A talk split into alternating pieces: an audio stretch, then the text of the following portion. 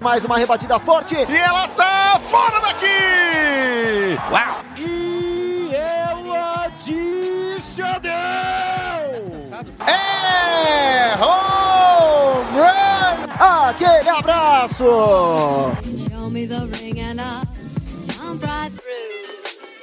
Saudações, amigos! Saudações, fãs de esporte! Saudações, fãs da Major League Baseball! Estamos chegando aí mais uma semana com o meu, o seu e o nosso Rebatida Podcast. Hoje, quarta-feira, dia 10 de maio. Hoje, para falar de muita coisa bacana que tem acontecido na MLB. A gente vai dar um giro pelos dois times de Nova York. A gente vai falar aí um pouquinho também sobre a pior divisão do beisebol neste momento. E a gente vai falar sobre um certo japonês que tá jogando muito. Spoiler, não é Shohei Otani. Mas tudo isso é papo para daqui a pouquinho. Vamos começar a apresentar a mesa, João? Muito bem-vindo. E antes que você comece a falar de estatística X-Bacon, de não sei o que ajustado, de não sei das quantas. Boa noite. É Pique William Bonner. Bom dia, boa tarde, boa noite para todos vocês que estão escutando mais uma edição do Rebatida Podcast. Olha só, a gente está aqui de novo. Uma boa noite para você que sabe que o Francisco Lindor vale 34 milhões por ano por ser de uma posição premium, por ser um baita jogador. Boa noite para você que gosta de tênis olímpicos mais do que a maioria das pessoas. Uma boa noite para você que sabe que o Pittsburgh Pirates era uma vaca em cima da árvore. A gente não sabia como tinha chegado lá, mas só sabia que ia descer. Caso você não preencha essas três lacunas, só noite para você. Não preciso falar mais nada. Ô, Gabriel, boa noite. Tá de microfone novo agora. O áudio não estoura. Olha só, qualidade impera. Boa noite, Pinho, João, Mitre, o Guilherme Martins, todo mundo que tá nos ouvindo. Bom dia, boa tarde, boa noite. Coisa nova, né? No outro podcast a gente tá sendo patrocinado, fomos patrocinados com esse mic novo, graças a Deus. Ou seja, vocês poderão ouvir agora em high definition, como diria o Silvio Luiz, as piadas mais infames do mundo. E eu vou me esforçar dessa vez. Agora é o dupla de Guiz. Primeiramente o Mitre, depois o Gui Martins. Muito boa noite para vocês. A gente tem os dois extremos aqui de uma mesma divisão, né? A gente tem o Tampa Bay Rays fazendo a melhor campanha é, do século na MLB, uma das melhores campanhas de todos os tempos. E por outro lado, o Boston Red Sox finalmente começando a esquentar. Boa noite e muito bem-vindo de volta ao Rebatida Podcast também. Diga lá, Matheus Pinho, diga lá, meus amigos da mesa, diga lá o pessoal de casa que está nos ouvindo mais uma vez no Rebatida Podcast. É, pois é, uma temporada com algumas surpresas bastante interessantes, né? Alguns times que ninguém estava com aquela expectativa que ia estar tá na relevância que eles estão hoje. Tudo bem que é só maio ainda, mas quem que ia dizer que ia ter um Texas Rangers liderando, que ia ter Los Angeles Angels em segundo e Astros em terceiro? Quem dizia que ia ter o Pirates, ok, que está caindo, ainda liderando a central. Quem ia dizer que Diamondbacks já está na frente de San Diego Padres, San Francisco Giants? Temos surpresas interessantes na liga inteira. É, o que não é surpresa é o Tampa Bay Rays que segue hegemônico na American League East. Vamos falar de beisebol, de muito assunto interessante que a gente tem hoje. E nenhum deles vai estar tá passando pelo Tampa Bay Rays, eu juro. Hoje não. Boa noite, galera. Bom dia, boa tarde, boa noite, boa madrugada. Não sei que horas vocês vão ouvir esta película audiofônica de cinco embustes reunidos para falar de beisebol. O que eu tenho para falar é que o melhor japonês do beisebol hoje é Masataka Yoshida. É só isso mesmo. E se você discordar, discorde na sua casa. Porque aqui a gente não aceita discórdia. Aqui é anti-discórdia. Boa noite. É isso. Como diria William Bonner, boa noite. Bom, tem bloquinho de recados aí na sequência, logo depois do Oregon. E já já a gente tá de volta para falar de beisebol. Não saiam daí.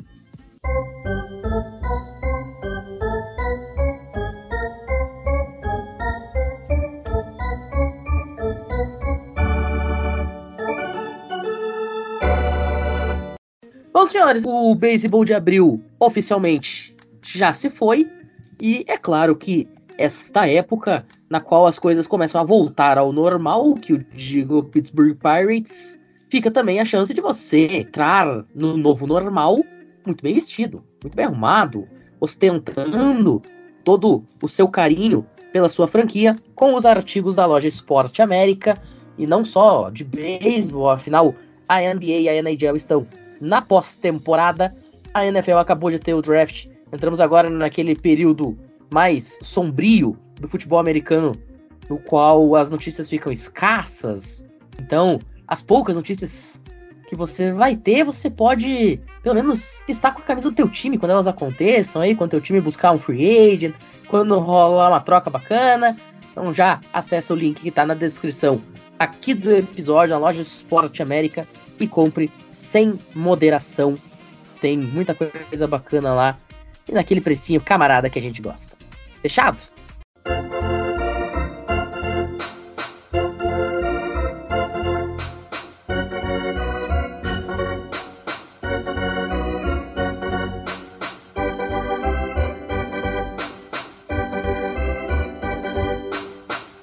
Ô João, vamos abrindo esse primeiro bloco falando de coisas interessantes, porque a gente precisa comentar sobre o New York Yankees para tristeza geral da nação, só que não. O Yankees neste momento não está conseguindo performar da forma como gostaria e muito disso se deve às suas lesões. É o lanterna da divisão, com o atual MVP da Liga Americana Aaron Judge fora, com Carlos Rodon também fora de combate. Que a gente pode esperar desse Yankees no futuro da temporada, na qual não é anormal a gente prever que a gente tenha quatro times dessa divisão chegando aos playoffs, né? Não só o campeão, mas também todos os wild cards. Só que neste momento, o time que estaria de fora da pós-temporada é exatamente o time do Broncos. Então, esse é o tipo de coisa que ninguém esperava que a gente fosse ver em abril, maio, mas é justamente o único momento que poderia acontecer seria em abril, maio o time do Yankees vem sofrendo muito com lesões. Lesões a gente está falando de bons jogadores. Harrison Bader, ele se lesionou no começo da temporada, mas até ele se lesionar, ele começou muito quente o ano. E não tendo Harrison Bader, o único jogador que o Yankees tem para colocar no center fielder é o Aaron Hicks. O Aaron Hicks, para quem não sabe, para quem acordou agora na temporada, ele tá com 350 de média de OPS, porque o average dele tá uma coisa que é até vergonhosa de se mencionar. O time, no momento, ele é um dos piores da liga ofensivamente, tá rebatendo bem abaixo da média. Os únicos jogadores que ainda estão performando alguma coisa é o Riso e o Lever Torres. O Judge tinha se lesionado, voltou agora, ninguém tem dúvida da capacidade de MVP que tem o, o Judge, um dos melhores rebatedores que a gente viu nesse século. E ainda não tem o Carlos Rodon, que ganhou aquele mega contrato na intertemporada, o time está sobrevivendo à base de Garrett Cole, porque os outros arremessadores não estão conseguindo manter o nível. O Yankees ainda está um time um pouco inconstante, inconsistente, mesmo assim, ele seria líder da divisão central da Liga Americana e seria o segundo lugar da divisão oeste da Liga Americana, mesmo sendo o último colocado da sua divisão oito jogos atrás. É uma coisa um pouco extrema que está acontecendo com o Yankees, digamos a tempestade perfeita das coisas erradas, mas é uma coisa que tende muito a melhorar. A volta do Judge, a volta do Rodon, esse bullpen no, começar a performar para além do Michael King e Ian Hamilton. É, as coisas tendem a se ajeitar no Broncos, é muito mais uma coisa fortuita que está acontecendo aquela coisa básica do beisebol, de abril, beisebol de maio. O time tá bem, mas comparado com o que os outros estão performando, é o quinto lugar da divisão nesse momento. Tem uma coisa, o, o João, tô aqui com o site da MLB aberto. A previsão da volta de lesão, né? O, o Judge voltou hoje, já voltou julgando o ex, julgando que eles são terríveis. E assim, o, o time do, do Yankees, por agora, o Severino tá para voltar para maio, junho, final de maio, começo de junho. O Donaldson volta para maio. O Rodon, ninguém sabe quando volta. Ele falou que ele só sente a dor nas costas. Isso atrapalha ele para lançar. É crônica. Podemos ver que a idade já chegou no Rodon, né? Tá com dor nas costas todo dia, mas enfim. É aquela coisa, ele não tá passando mais o Rodon. Ai! Obrigado, meu Deus, é isso, é isso. Eu fiquei um tempo sem vir, mas voltei bem. Já voltamos com uma boa. Enfim, tem alguns jogadores para voltar e a sequência do Yankees não é muito boa, porque eles acabaram de varrer o Ace. E aí vai pegar logo o Rays e o Blue Jays. Já é uma sequência assim de dois jogos extremamente difíceis. O Rays tá com as com as mãos pro alto, o time tá voando. Então, assim, é. Pro Yankees, é o Judge pegar o ritmo dele e o time voltando. Porque a gente já viu, né? Alguns times que começam o pessoal lesionando e tudo mais, e aí vai voltando durante a temporada, o time vai crescendo, vai crescendo, vai crescendo. E como o João falou, é bizarro que o Yankees, mesmo estando o último na divisão, ainda seria líder na central e seria na oeste. A Liga Leste americana, pra vocês terem uma noção, hoje mandariam quatro equipes para os playoffs se acabasse hoje.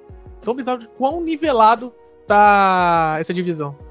É, só dando aí um panorama um pouco mais, vamos dizer, né, factual em relação a, ao que esse New York Yankees hoje vive, né?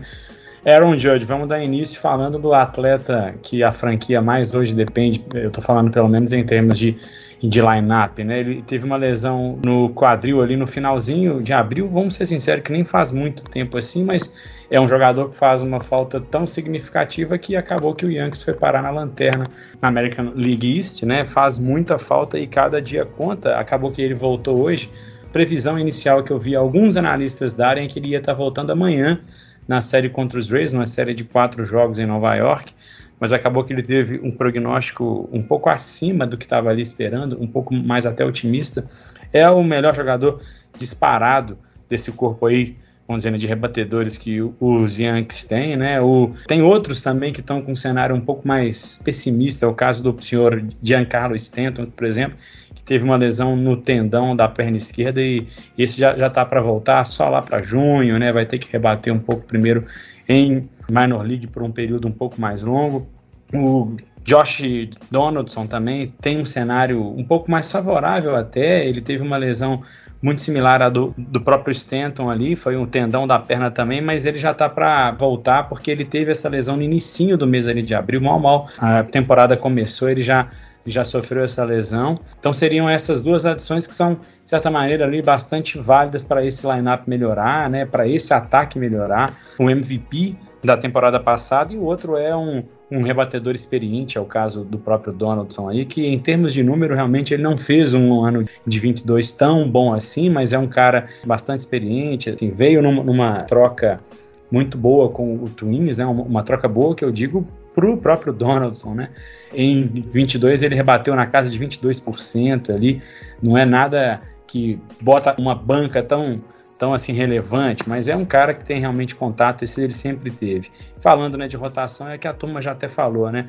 Carlos Rodon, nome de maior peso que eles trouxeram nessa última pós-temporada, né? Esse ano ainda não fez nenhum jogo pelo Yankees, ele sofreu uma lesão nas costas que já é considerada ali né, crônica, como o próprio Gui até já falou mais cedo. Ele tomou ontem uma injeção de cortisona nas costas, então tem chance que tenha algum, alguma certa melhora, mas falando de volta, nada ainda está definido, não tem um, nenhuma data certa para ele, muito pelo contrário, tem um, uma previsão para que ele comece a ter algum tipo de arremesso ali, nem está falando de minor league, é, seria como se fosse o que eles chamam de quase que recreativo mesmo, não tem data nenhuma já definida para retorno, né? Carlos Rodon que chegou no Yankees naquela troca, aliás não foi nenhuma troca, minto, ele saiu do próprio Giants por não querer fazer ali a renovação com eles e fez um contrato com os Yankees de seis anos e 162 milhões de dólares. Então, quer dizer, é um cara que custa dinheiro e que está fazendo falta porque quem está ali assumindo a posição dele não está dando conta do recado. Nestor Cortes, no início de temporada, muito ruim. O Yankees está precisando que o Carlos Rodon assuma sua posição nesse time, mas enquanto não tem, tem Aaron Judge, que já fez a sua estreia esse ano, né? E que já tá voltando agora de lesão. Tem um futuro mais promissor aí para esse time de Nova York, para essa sequência de temporada. Bom, é isso. Agora vamos girando a chavinha ainda dentro da Liga Americana, mas saindo da melhor para pior. Vai falar de uma American League Central que, meus amigos, que coisa tenebrosa. O líder da divisão, só tem dois jogos acima do ponto 500. E o Lanterna, bom, não tem nem ponto 300 de média. A gente tem o vice-líder dessa divisão negativo. João, o que, que a gente pode falar dessa divisão pífia, patética, pragmática, horrível, horrorosa, tenebrosa, pavorosa e todos mais adjetivos que você quiser colocar? Muito bem. A gente tem uma divisão leste muito qualificada, contrário dela é a divisão central. Não tem nenhum time que você olha e você pense que esse time pode fazer alguma coisa. O Minnesota Twins tem um bom corpo de arremessadores, mas o ataque é inexistente. Carlos Correa ainda não apareceu para temporada. O resto do lineup também não. O segundo dessa divisão atualmente é o Detroit Tigers. Sabe quantos jogadores do Detroit Tigers estão acima do ponto médio como rebatedores? Três. Como esse time está em segundo lugar? Eduardo Rodrigues está fazendo mágica, só pode. Em terceiro lugar está o Cleveland Guardians, que está meio jogo atrás. Sim, aquele Guardians que ano passado fez 92 vitórias e levou o Yankees até um jogo sim, está sofrendo esse ano. Voltou à normalidade do que é. Porque o time que tem um ataque igualmente pífio. É, ninguém nesse time consegue rebater com muita frequência. É um time que sobrevive à base dos seus arremessadores e ainda está sem o Tristan McKenzie, está sem vários jogadores importantes. Quarto lugar está o White Sox. O White Sox está uma lixeira em chamas. Simplesmente ninguém consegue entender direito o que está acontecendo com esse time. Deu uma leve reagida, mas também porque jogou com o Reds, né? Empilhou corridas contra os arremessadores de 8 de array que enfrentou. Quinto lugar está o Kansas City Royals. O Kansas City Royals estava, até semana passada, no pace de ser o pior recorde da história da Liga Americana. Se não tivesse o Oakland Athletics sendo ainda pior. O Kansas City Royals está num patamar tão ruim que em 37 jogos eles só tiveram 5 quality starts. O que é um quality start? É quando o arremessador consegue chegar até a sexta entrada se dando 3 corridas ou menos. Isso aconteceu em 5 de 37 jogos. Foi um nível de Major League Baseball isso é inaceitável. Quem que tá jogando bem no Royals? Cara, Harold Chapman é o que melhor tá performando nesse time do Royals. O que, que um closer vai fazer num time que tem 10 vitórias? Nada.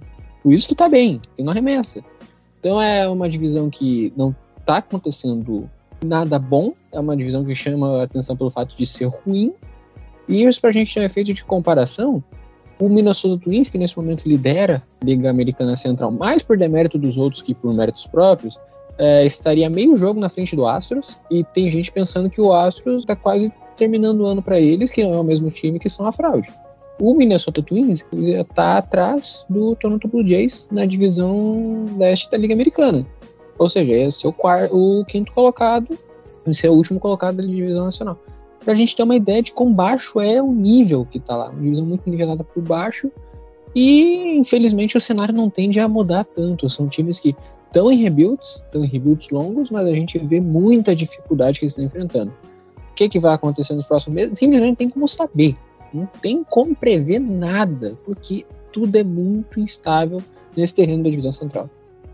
Vamos começar por partes. Vamos começar pelo lado que pode melhorar da central, que é o Twins e o Guardians. O Twins hoje rebaixou o primo do Lin Manuel Miranda. Voltou para Triple A José Miranda. Porque reativaram o Kyle Farmer. É um time que fez um movimento muito legal antes da temporada começar, que foi a troca do, do Arraes pelo Pablo Lopes. E o Pablo Lopes está muito bem na rotação do, do Twins.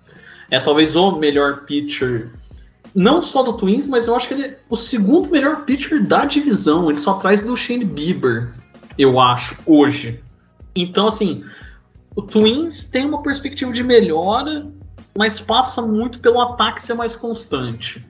O Guardians é o time mais autossustentável em termos de pitchers, porque é uma rotação que hoje tem Shane Bieber, tem Tanner Bibby, tem Logan Allen. Hoje o starter desse foi o Peyton Badenfield.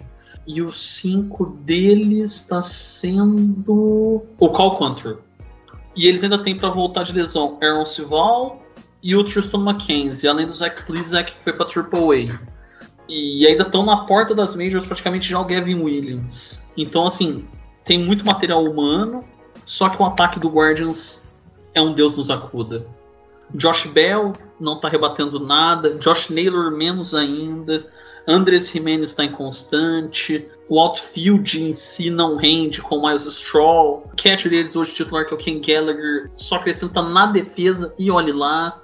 Mas a gente acredita que um time que venceu 92 jogos ano passado e que levou o Yankees pro jogo 5 na ALDS e por pouco não eliminou os Yankees do MVP Aaron Judge, É um time que ainda tem um teto a ser alcançado ainda. Agora, White Sox, desde que eles decidiram que não iam mais em rebuild, que eles iam brigar e trouxeram o Tony La Russa, o tempo descarrilhou.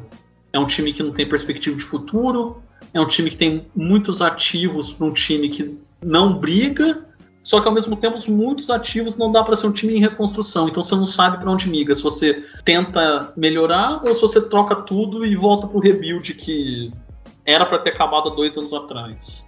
O Tigers é aquilo. Eles trouxeram o AJ Hint, eles pagaram uma bolada pro Javi Baez, que duas semanas atrás foi suspenso, entre aspas, pelo AJ Hint por preguiça durante um jogo.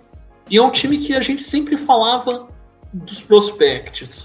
Ah, porque quando Matt Manning subir, quando Casey Mize subir, quando casos como Joey Wentz, como Tarek Skubal, só que o Tarek Skubal tá machucado, o Matt Manning tá machucado, o Casey Mize tá machucado, o ataque não rebate, é um time que eu acho que eles pensam que por ser despedido, eles acham que o Miguel Cabreira vai ter um bounce back nível 2011, que ele venceu a tríplice coroa e, e vai carregar eles para pós-temporada. Mas tá ali. Não tem futuro, mas a gente acredita que eles ainda vão ter um, um up, sei lá quando. E o Royals é uma tragédia grega. O melhor jogador deles na temporada é o Aruldis Chapman. Que não é nem mais o closer, ele é o Serato, porque o closer é o Scott Barlow. O Aruldis Chapman ano passado ele ficou fora da pós-temporada porque ele fez uma tatuagem na perna e ela infeccionou. Quando o melhor jogador do teu time é esse cara, acho bom você pensar no que você está fazendo como franquia. Talvez fechar as portas possa ser uma solução. Vamos assim, né, contextualizar o fato para o tempo presente, né? Essa divisão hoje é um fracasso retumbante. Eu não vou ser nem um pouco singelo nas palavras, porque esse programa ele está dizendo sobre o contexto atual. Então, eu não vou aqui ficar voltando no que essa divisão já foi, a gente sabe que ela já foi muito até relevante, mas hoje ela não é. O último colocado dela hoje, por exemplo, da, o cenário que a gente tem lá na American League East, o, o, o time que seria hoje lá na Lanterna, né, os Yankees com 21 vitórias, seriam líderes na central, porque quem é líder lá hoje, que são os Twins, tem só 19 vitórias. Né? O único time, aliás, inclusive, tem uma campanha com saldo ali linha positivo é o Twins, os outros quatro estão abaixo do ponto 500.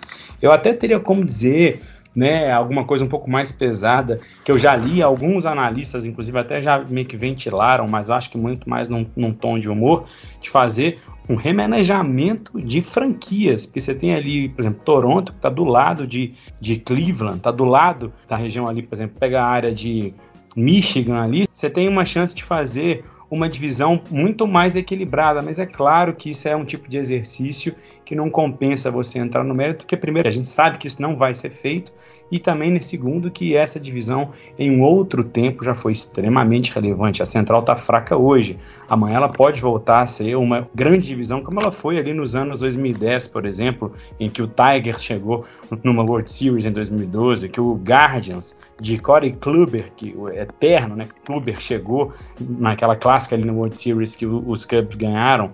Os Royals chegaram em duas World Series em 14 e 15 mas as coisas mudam, né? E já tem algum tempo que essa divisão não faz a menor atenção, não gera é, nenhum tipo de view em highlight. Eu que estou sempre assistindo highlight de vários jogos, são os jogos que estão sempre chamando menos atenção. Estatisticamente falando, é um fiasco. Os cinco times hoje da Central, eles estão entre os dez mais fracos da liga em OPS sendo o Tigers e o Guardians os mais fracos da liga, número 29 e 30 para ser mais exato. Em average a coisa também não muda muito, estão todos ali naquela metade inferior da tabela, né? Em pitching, coisa tem um pouco mais de um ar ali meio que nonsense, porque o ERA do Twins é o segundo melhor da liga inteira. É um negócio que não faz muito sentido, mas é verdade. Só tá atrás de um time ali, tá na Flórida, na região de Tampa, é uma divisão que não empolga e que não dá indícios, inclusive, que vai né, empolgar, porque você tem alguns jogadores ali que tem bastante talento, você tem ali um Bob Witt Jr., um José Ramírez, mas são caras que não vão fazer verão sozinho, né? São aquelas andorinhas que são muito solitárias. E alguns grandes medalhões que não estão fazendo mais nada, inclusive. Você pega, por exemplo, Lance Limpo, um pitcher que já foi de primeira grandeza. Você entrava numa liga de fantasy, Lance Lynn era escolha no mínimo top 10 ali. Hoje ele tá sobrando em waiver nas ligas de fantasy. Ele fez um jogo, se não me engano, ontem, jogou só três entradas e saiu, tomou hit atrás de hit lá. Quer dizer, é uma divisão que merece algum tipo de alento nos, nesses próximos anos, porque não empolga ver jogo desses times dá sono. É mais interessante você tomar uma sopa numa sexta-feira à noite gelado do que assistir um jogo de qualquer uma dessas franquias. Eu temo realmente pelo que essa divisão vai arrumar. A gente vai estar sempre entrando naquele papo de que é só abril, é só maio, mas já já a gente está entrando no papo que é só junho, que é só julho, e essa divisão vai continuar não dando empolgação, porque é assim desde 2021. Né? Se eu não estou enganado, acho que antes disso ela até teve algum alento, mas já são já três para quatro anos que ela não empolga e eu não sei se vai ser assim nesse ano de 2023 também não. Perfeito. Bom, vamos chegando ao final desse primeiro bloco, mas antes, ô Gabriel, a gente tem que falar de Dodgers, né? O time começou meio cambaleante, mais para lá do que para cá, mas nos últimos 10 jogos são 8 vitórias, inclusive venceu a série em Milwaukee contra os Brewers, apesar de ter perdido o jogo inaugural consegue fazer back-to-back wins e clinchar mais uma série. Dodgers que começou a temporada relativamente bem atrás do Arizona de backs na liderança da divisão, agora já coloca dois jogos e meio e as coisas voltam a fluir de forma natural na Califórnia. É, o até fazendo adendo aqui, são os últimos 12 jogos do Dodgers, contra todas as séries, 10 vitórias e duas derrotas. E, obviamente, quatro séries seguidas vencidas. E até legal, né? Porque o Pirates, que era o time que tava muito bem, venceu a série. Foi o último time a vencer o Dodgers numa série. O Pirates tá piorando. E o Dodgers tá melhorando. É uma coisa assim, bizarra. E o Dodgers, como eu falei lá no preview da temporada, eu disse que era um time que dependeria muito da sua rotação. Tinha que fazer todo mundo jogar, tinha que todo mundo brilhar. Porque o ataque. O Joey Gallo passou pelo Dodgers só por um pouquinho de tempo, mas olha só o efeito dele. Na média da liga, dos times da liga, o Dodgers é o 27 time em média. É 231 a média. Só que o Dodgers é o segundo time com mais home runs da liga toda, 61. Atrás só do Race que tá mandando bomba pra tudo que é também. É curioso você ver, né, que o Joey Gallo, a essência dele está no Dodgers. É apenas home run. Só isso. Tem muitos jogadores abaixo de uma boa média de rebatidas. Tanto que o. A maior média é do Will Smith, só que o Will Smith só jogou 22 partidas. Então a gente tem que colocar o Freeman com a maior média, ele tá com 289. O Mance tá jogando no nível, assim, espetacular, tá sendo um nível muito alto, até mais do que eu esperava, ele no ano passado todo. Jogou com lesão e tudo mais, mas ele terminou com 21 home runs. Nessa temporada já tem 12. E a previsão da ESPN, a projeção, seria dele ter 53 home runs em 101 rebatidas. Ou seja, o cara ia fazer home run a cada dois hits praticamente. É bizarro.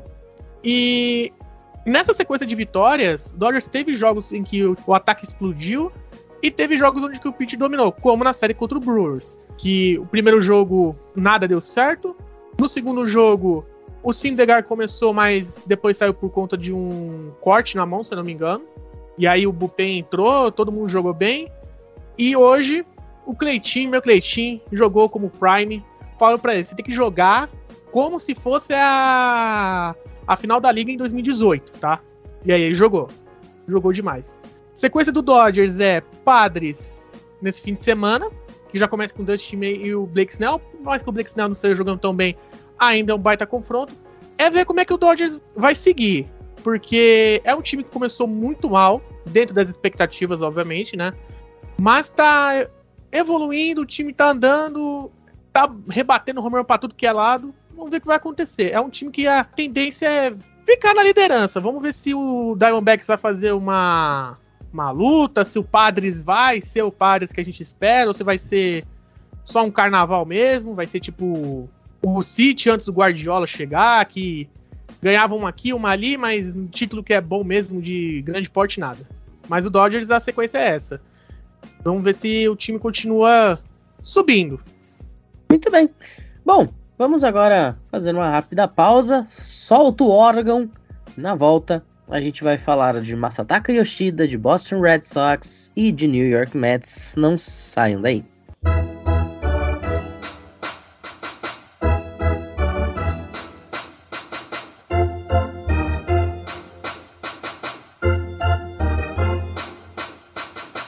Bom, estamos chegando nesse segundo bloco a gente precisa começar a falar de Masataka Yoshida e de Boston Red Sox, porque o Boston Red Sox, para surpresa talvez de todo mundo, tá seis jogos acima da marca dos 50%, algo que eu particularmente não esperava. Também não esperava que estivesse na frente do Yankees, mas é o que está acontecendo e muito se deve a esse japonês. O Gui falou antes que o Masataka Yoshida é o melhor japonês da MLB nesse momento, acho que a gente não precisa exagerar, mas de fato que tá jogando muita bola, isso tá. Ô Mitre, vamos começar com você. O que, que a gente pode falar para explicar esse fenômeno do Boston Red Sox de 2023?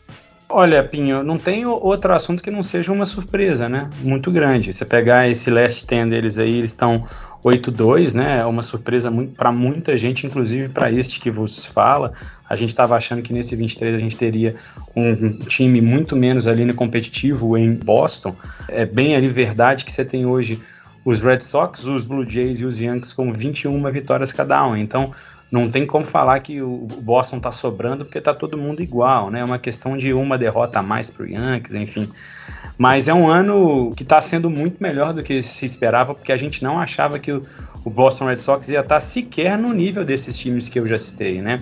Mas enfim, um ano excelente de estreia para o senhor Masataka Yoshida, de fato, né? Um OPS é, na casa de 880, um average de ponto 300, isso aí somado a mais um começo de temporada muito positivo de Alex Verdugo, de Rafael Derbes aí até aí nenhuma surpresa, porque são jogadores que estão sempre realmente entregando, né? Aliás, um Verdugo está com uma média aí de 313 em average, 29 corridas anotadas, o Devers está com 11 home runs na conta já. 34 corridas impulsionadas, inclusive é o líder do time nessas duas estatísticas que eu dei agora de exemplo. É mais um time que está extremamente competitivo nessa nesse quebra-pau que é essa American League East que a gente está sempre citando, né? A gente fez algum tempo atrás, nesse próprio rebatida de, de meio de semana nossa, alguns ali programas citando o próprio Tampa Bay Rays e um início muito, muito forte, enfim. É, e agora a gente está falando de mais um time, já falamos sobre as lesões do Yankees e estamos falando agora desse início bastante empolgante que os Red Sox estão tendo, né? E, enfim, é um ano que, assim, são quatro postulantes ali, para não falar os cinco, a pós-temporada para essa divisão, né? Um time que sentiu muito pouco a saída de nomes muito fortes, que é um nomes ali, vamos dizer, basilares, né? Você vai falar o que de um Sander Bogarts, né? O time não parece que psicologicamente sentiu tanto, né? Tem o próprio Christian Vasquez, que saiu mais cedo, um grande catcher e um líder desse time, em todos os, os sentidos, inclusive defensivamente. Tem muita água para rolar, é claro, tem muita lesão ainda para poder acontecer nesse time e em todos os outros da liga, mas eu não tiro o Red Sox da briga para playoff, né? Óbvio que gente sabe que é cedo, mas é um time que o próprio Justin Turner encaixou bem no time. Não é aquele time brilhante para jogar, mas é um time vistoso de se ver jogar. É um time que tem uma consistência. Eu espero grandes coisas desse Boston. O Red Sox, ele é um time que a gente, nos últimos anos, desde que foi campeão em 18, vamos colocar desde que o Dan Browns que assumiu na off-season de 15 para 16. O Red Sox sempre foi um time que gastou muito, que rebateu muito, mas que dependia muito dos braços que arremessavam. Deu um contrato gigante para o David Price já em declínio, trocou pelo Chris Sale, trocou pelo Eovaldi, mais recentemente deixou o Erod, né, o Eduardo Rodrigues sair, mas trocou pelo Pivera. Aí ano passado trouxe o Paxton na FA, esse ano trouxe o Corey Clubber na FA. E o Red Sox está mostrando os dois extremos que esse time pode entregar. É um time muito forte no bastão. Devers tem 11 home runs, é o segundo na liga empatado com três ou quatro jogadores. Uh, Verdugo é o sexto em rebatidas válidas na liga toda. Tem o Masataka Yoshida, que é um, um fenômeno, que foi o MVP do WBC. E, e, esse início de temporada dele, o Fangraphs fez um, um compilado de dados mostrando como esse início, não só de temporada, mas esse início do Yoshida nas Majors é bizarro. Pegaram jogadores com um ISO acima de 200, com até 10% em porcentagem de walks, menos de 10% em strikeouts sofridos, é, próximo do ponto 300 em média no bastão. Eles fizeram um filtro é, acima, acho que dos 350 em porcentagem base. Eles fizeram um filtro. O último cara que teve uma temporada próxima dele foi o Victor Martinez em 2014. Antes disso, a lista é literalmente um bingo entre Albert Pujols, Vladimir Guerreiro e Barry Bonds. Ele não vai manter esse início insano, mas ele é, muitos já se especulam que ele é o, o novo japonês que pode quebrar paradigmas no beisebol depois do Otani, porque ele é um cara que tem power, mas ele não vai te entregar 40 home runs. Mas ele é um cara que rebate muito, é um cara que tem muitos walks, é um cara que distribui rebatidas pro campo inteiro, é um cara que bate pro campo oposto, bate pro centro, bate pro lado dele, e é um cara que é muito inteligente. Ele começou mal a temporada, com uma semana ele fez um leve ajuste, que ele ajustou a posição da mão no bastão, e ali ele explodiu. Eu não preciso nem falar do Devers, que é um um absurdo jogador no bastão. Ainda tem suas deficiências defensivas, mas não tem o que se falar no bastão que ele é um fenômeno. Agora o Verdugo está sendo o Verdugo que o Red Sox trocou por ele na troca do Mookie Betts. Jaren Duran, outro que reaprendeu a rebater e está rebatendo muito bem, defende muito bem, rouba a base. Uh, Tristan Casas, que ainda tá meio cru, ainda precisa ser lapidado, tá sofrendo muito strikeout, mas é um jogador que tem muito futuro, tem muito raw power. Ainda tem o Trevor Story para voltar, é um bom segunda base. Não sei se dá para chamar de elite, porque a lesão dele foi séria. Ele quase fez a Tommy John, mas ainda é um cara que pode te entregar 20 home runs, 25 home runs numa temporada saudável, e ainda mais jogando no Fenway. A dupla de catchers tá entregando muito no bastão até Reese Maguire e Connor Wong. O Maguire sofre muito defensivamente, mas o Wong compensa. Eles estão nos extremos da liga, defensivamente falando. Mas o que o Red Sox entrega no ataque, ele não entrega na rotação. Corey Clubber não tá jogando bem. Chris Sale, como eles chamam lá fora, Tale of Two Stories. Porque é um cara que te dá muitos Ks, mas num dia ruim toma oito corridas. Nick Pivera não tá bem. James Paxton volta sexta-feira. E eu não sei falar o que é o James Paxton. Eu não sei se é um jogador aposentado em atividade. Brian Bello ainda está sofrendo muito com a adaptação às majors. O mais constante é o Tanner Hall, que não está bem. Red Sox é o quinto pior time da liga em URA. Então é aquela coisa, se o Red Sox vai ganhar o World Series? Talvez não. Mas é um time que pode brigar nos playoffs? Pode. Mas depende da rotação. Só para fechar sobre o Red Sox, Kevin Jensen acabou de alcançar a marca de 400 saves hoje de noite, enquanto a gente estava gravando. Ele é o atual closer do Boston Red Sox, dá para dizer que é o mais confiável braço que tem na inteira organização das meias sujas de Boston, casa suja, chão sujo. E parabéns para ele, é o sétimo jogador com mais saves na história e o sétimo a entrar no seleto grupo de 400 saves na carreira. A lista aqui tem Trevor Hoffman, tem Mariano Rivera, entre outros grandes jogadores e muitos deles no Hall da Fama. Fica aí a nota. Perfeito. Bom, a gente sai então de um time que tem um bom ataque e uma rotação meio capengante e a gente vai para um outro que teoricamente era para ter uma rotação muito boa, mas não encaixou ainda. E o ataque daquele jeito. Vamos pro Queens New York Mets. Ô, João, o time que conseguiu perder série pro Cincinnati Reds. O Verlander não tá conseguindo jogar aquilo que a gente estava esperando, talvez, dele. Max Scherzer também não tá conseguindo desempenhar seu papel da forma que a gente se acostumou a ver. Ainda teve suspensão, pegou 10 jogos de gancho. Tá estranha a coisa no Queens. É a água que tem no, no, lá no, dos lados do Mets, em Nova York, é uma coisa muito estranha. Para começar, eles conseguiram tomar sete corridas pro Reds na quarta entrada.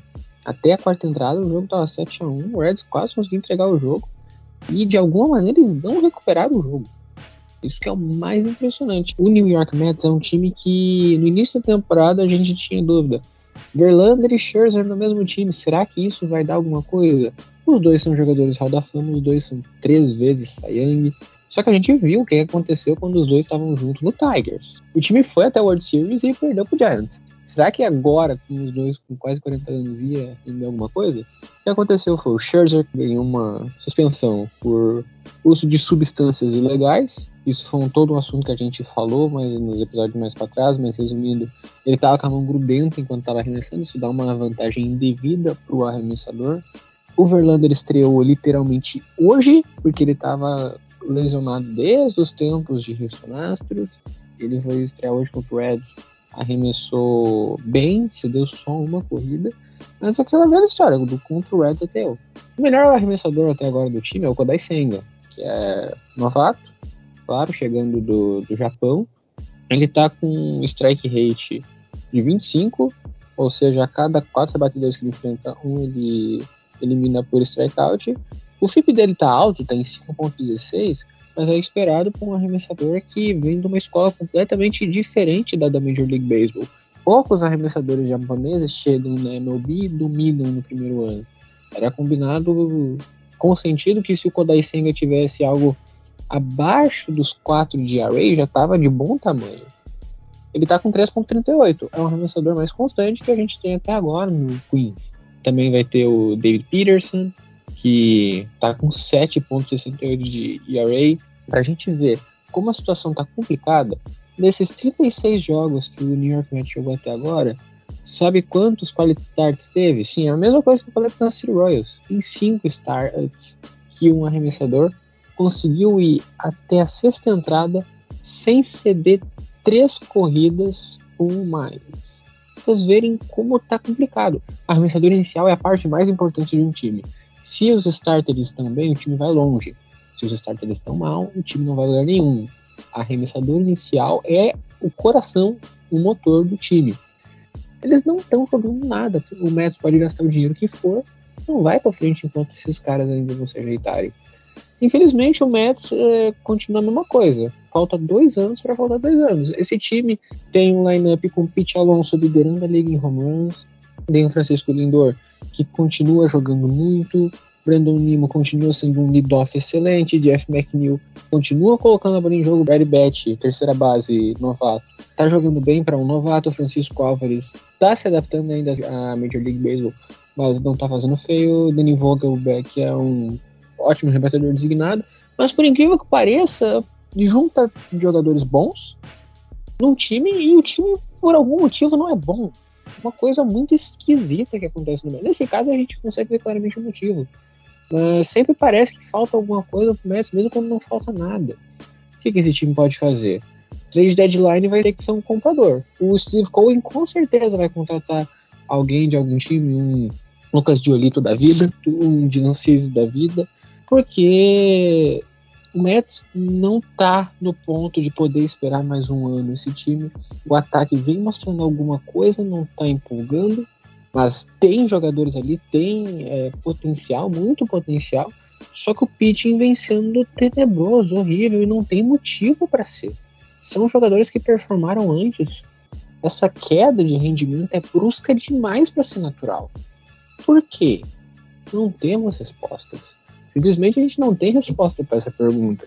Então, é, mais uma vez, o Mets está metando, infelizmente, porque é um time que está fazendo de tudo pela vitória. A gente vê tantos times que estão perdendo porque querem perder, estão vencendo e não sabem por quê. O Mets está fazendo de tudo para vencer e mesmo assim não vai para frente. É triste a gente pensar dessa maneira. Mas é assim que é o beisebol. É o esporte mais cruel que existe e também mais justo. Muito bem. Bom, vamos ficando por aqui então.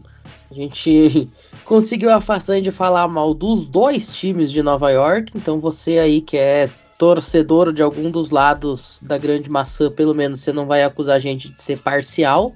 Né? A gente deu pau nos dois lados. A gente também deu pau numa divisão inteira. Esse programa ficou puro suco da pistolagem. Mas antes de a gente encerrar e passar a régua, vamos aí pro grande momento, um dos momentos mais aguardados dos nossos episódios, que são as séries da semana. Mas, como de praxe, primeiro vamos dar uma passadinha nas séries que vão acontecer a partir desta quinta-feira, no caso aí das três primeiras que eu citarei, e a partir da sexta, no caso das demais.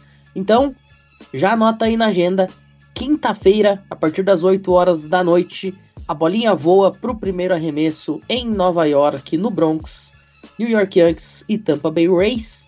Ainda, às 20 para as 11 da noite, voa a bolinha para Arizona de Becks e San Francisco Giants, na região de Phoenix, e para Oakland Athletics e Texas Rangers em Oakland. Depois, na sexta-feira, a partir de 20 para as 8, o Seattle Mariners visita o Detroit Tigers, o Cincinnati Reds viaja até Miami para enfrentar o Marlins. A partir das 8 horas, o Baltimore Orioles recebe o Pittsburgh Pirates, o Washington Nationals vai receber o New York Mets, o Atlanta Braves viaja para o Canadá enfrentar o Toronto Blue Jays, o St. Louis Cardinals vai até o Fenway Park para jogar contra o Boston Red Sox, o Cleveland Guardians pega o Los Angeles Angels em Ohio, o Chicago White Sox joga em casa no lado sul de Chicago contra o Houston Astros, o Milwaukee Brewers continua seu homestand contra a equipe do Kansas City Royals, os Twins recebem os Cubs, o Colorado Rockies, a partir das 20 para as 10 da noite, começa a medir forças contra o Philadelphia Phillies no Coors Field em Denver, e para fechar, o San Diego Padres e o Los Angeles Dodgers se enfrentam no Dodger Stadium no clássico da Califórnia a partir das 11 horas. Vamos começar aí com o Dimitri Gui, sua série da semana e por quê?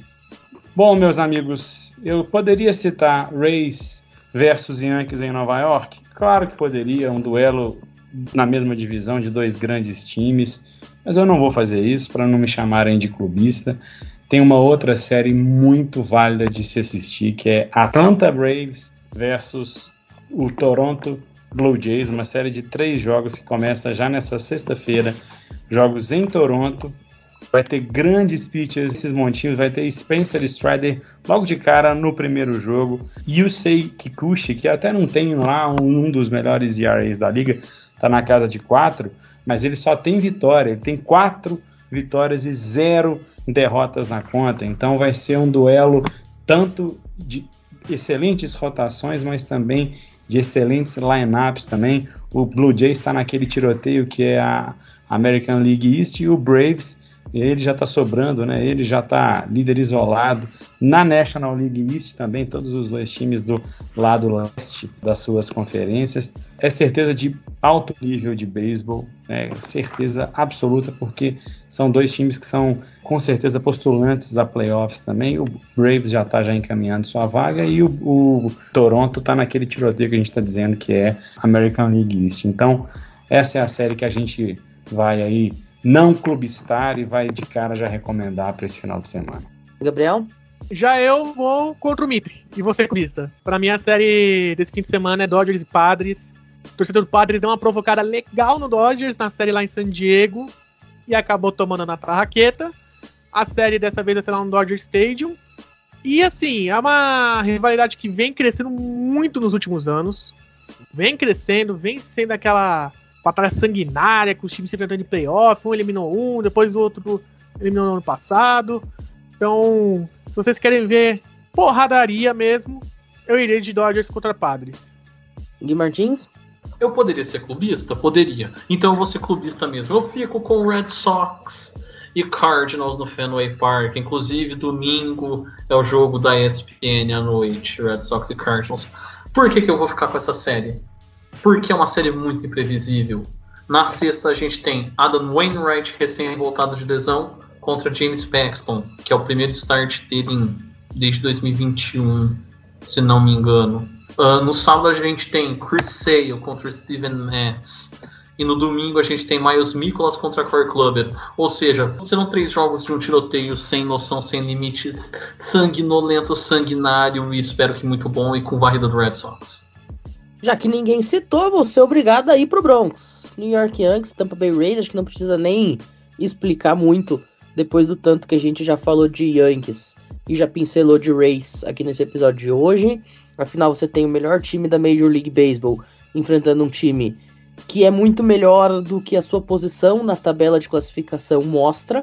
Não é um time para ser o lanterna da divisão, e o recorde dele mostra isso, né, com 21 e 17. Então, acho que tem tudo para ser talvez uma das melhores séries da temporada, essa que ocorrerá no Bronx a partir desta quinta-feira.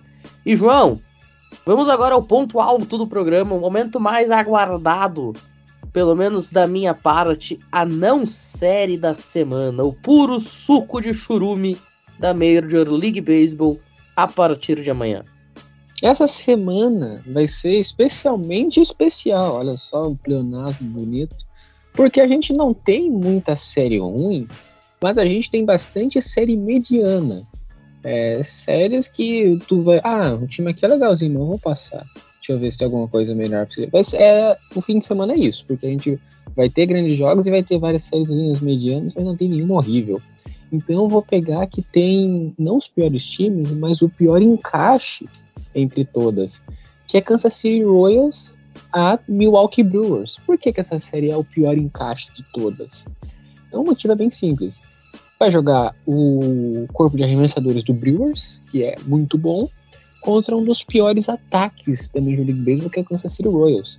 O Kansas City Royals está com 86 de WRC+, que é uma estatística que mede a melhor média eficiência de um ataque, e estar 86 significa que o time é 14% pior do que o time que está na média, para aceitar uma noção de como é esse ataque. Então, um corpo de arremessador bom contra um lineup ruim, o que, que vai acontecer? Não vai ter rebatido.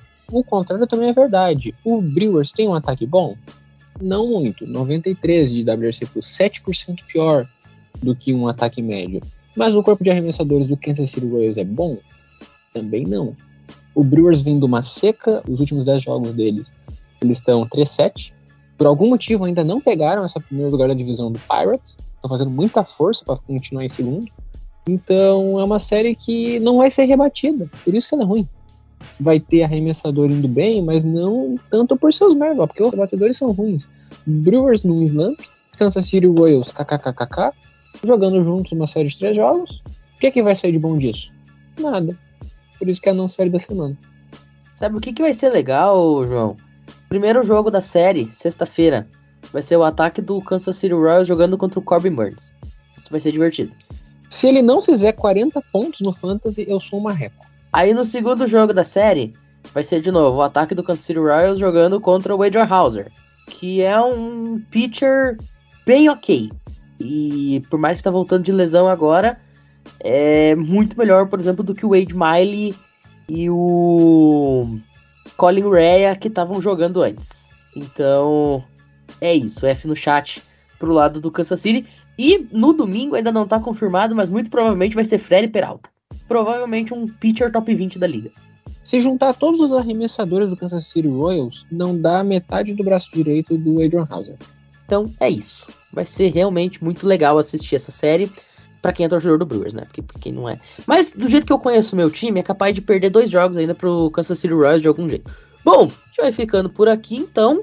Lembrando mais uma vez que a cobertura completa da MLB, evidentemente, você acompanha aqui conosco, não só time de quinta-feira, mas também de domingo. Estaremos de volta na semana que vem.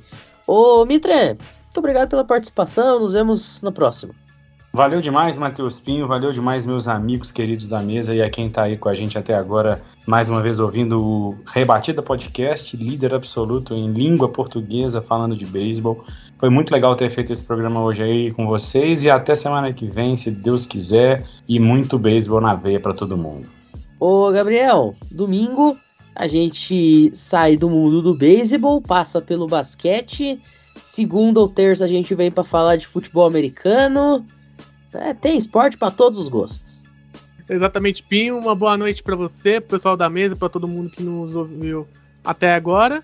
exatamente, né? A gente começou a semana falando de futebol americano. Hoje é beisebol. Fim de semana a gente vai estar tá analisando os prospectos do, do basquete. Aí volta depois pro futebol.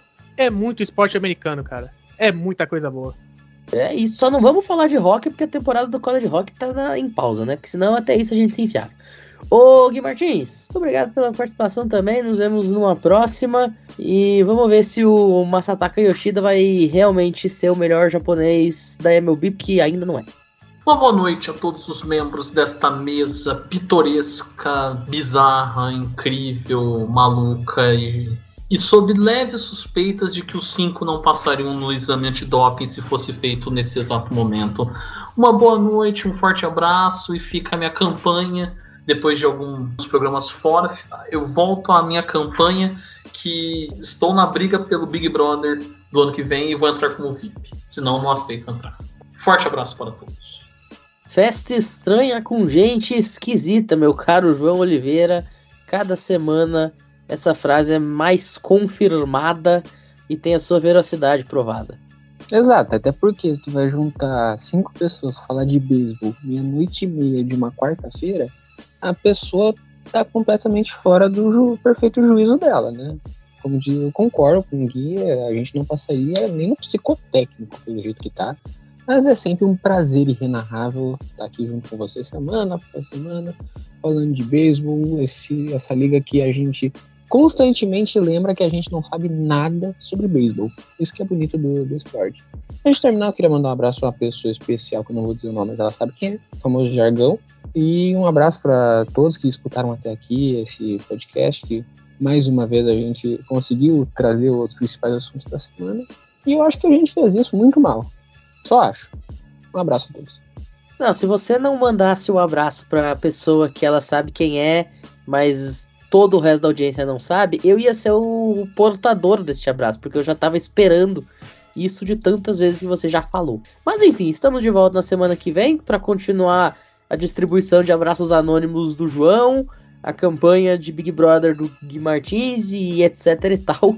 Estejam conosco mais uma vez. Muito obrigado a todo mundo que ouviu a gente até aqui e até a próxima. Valeu!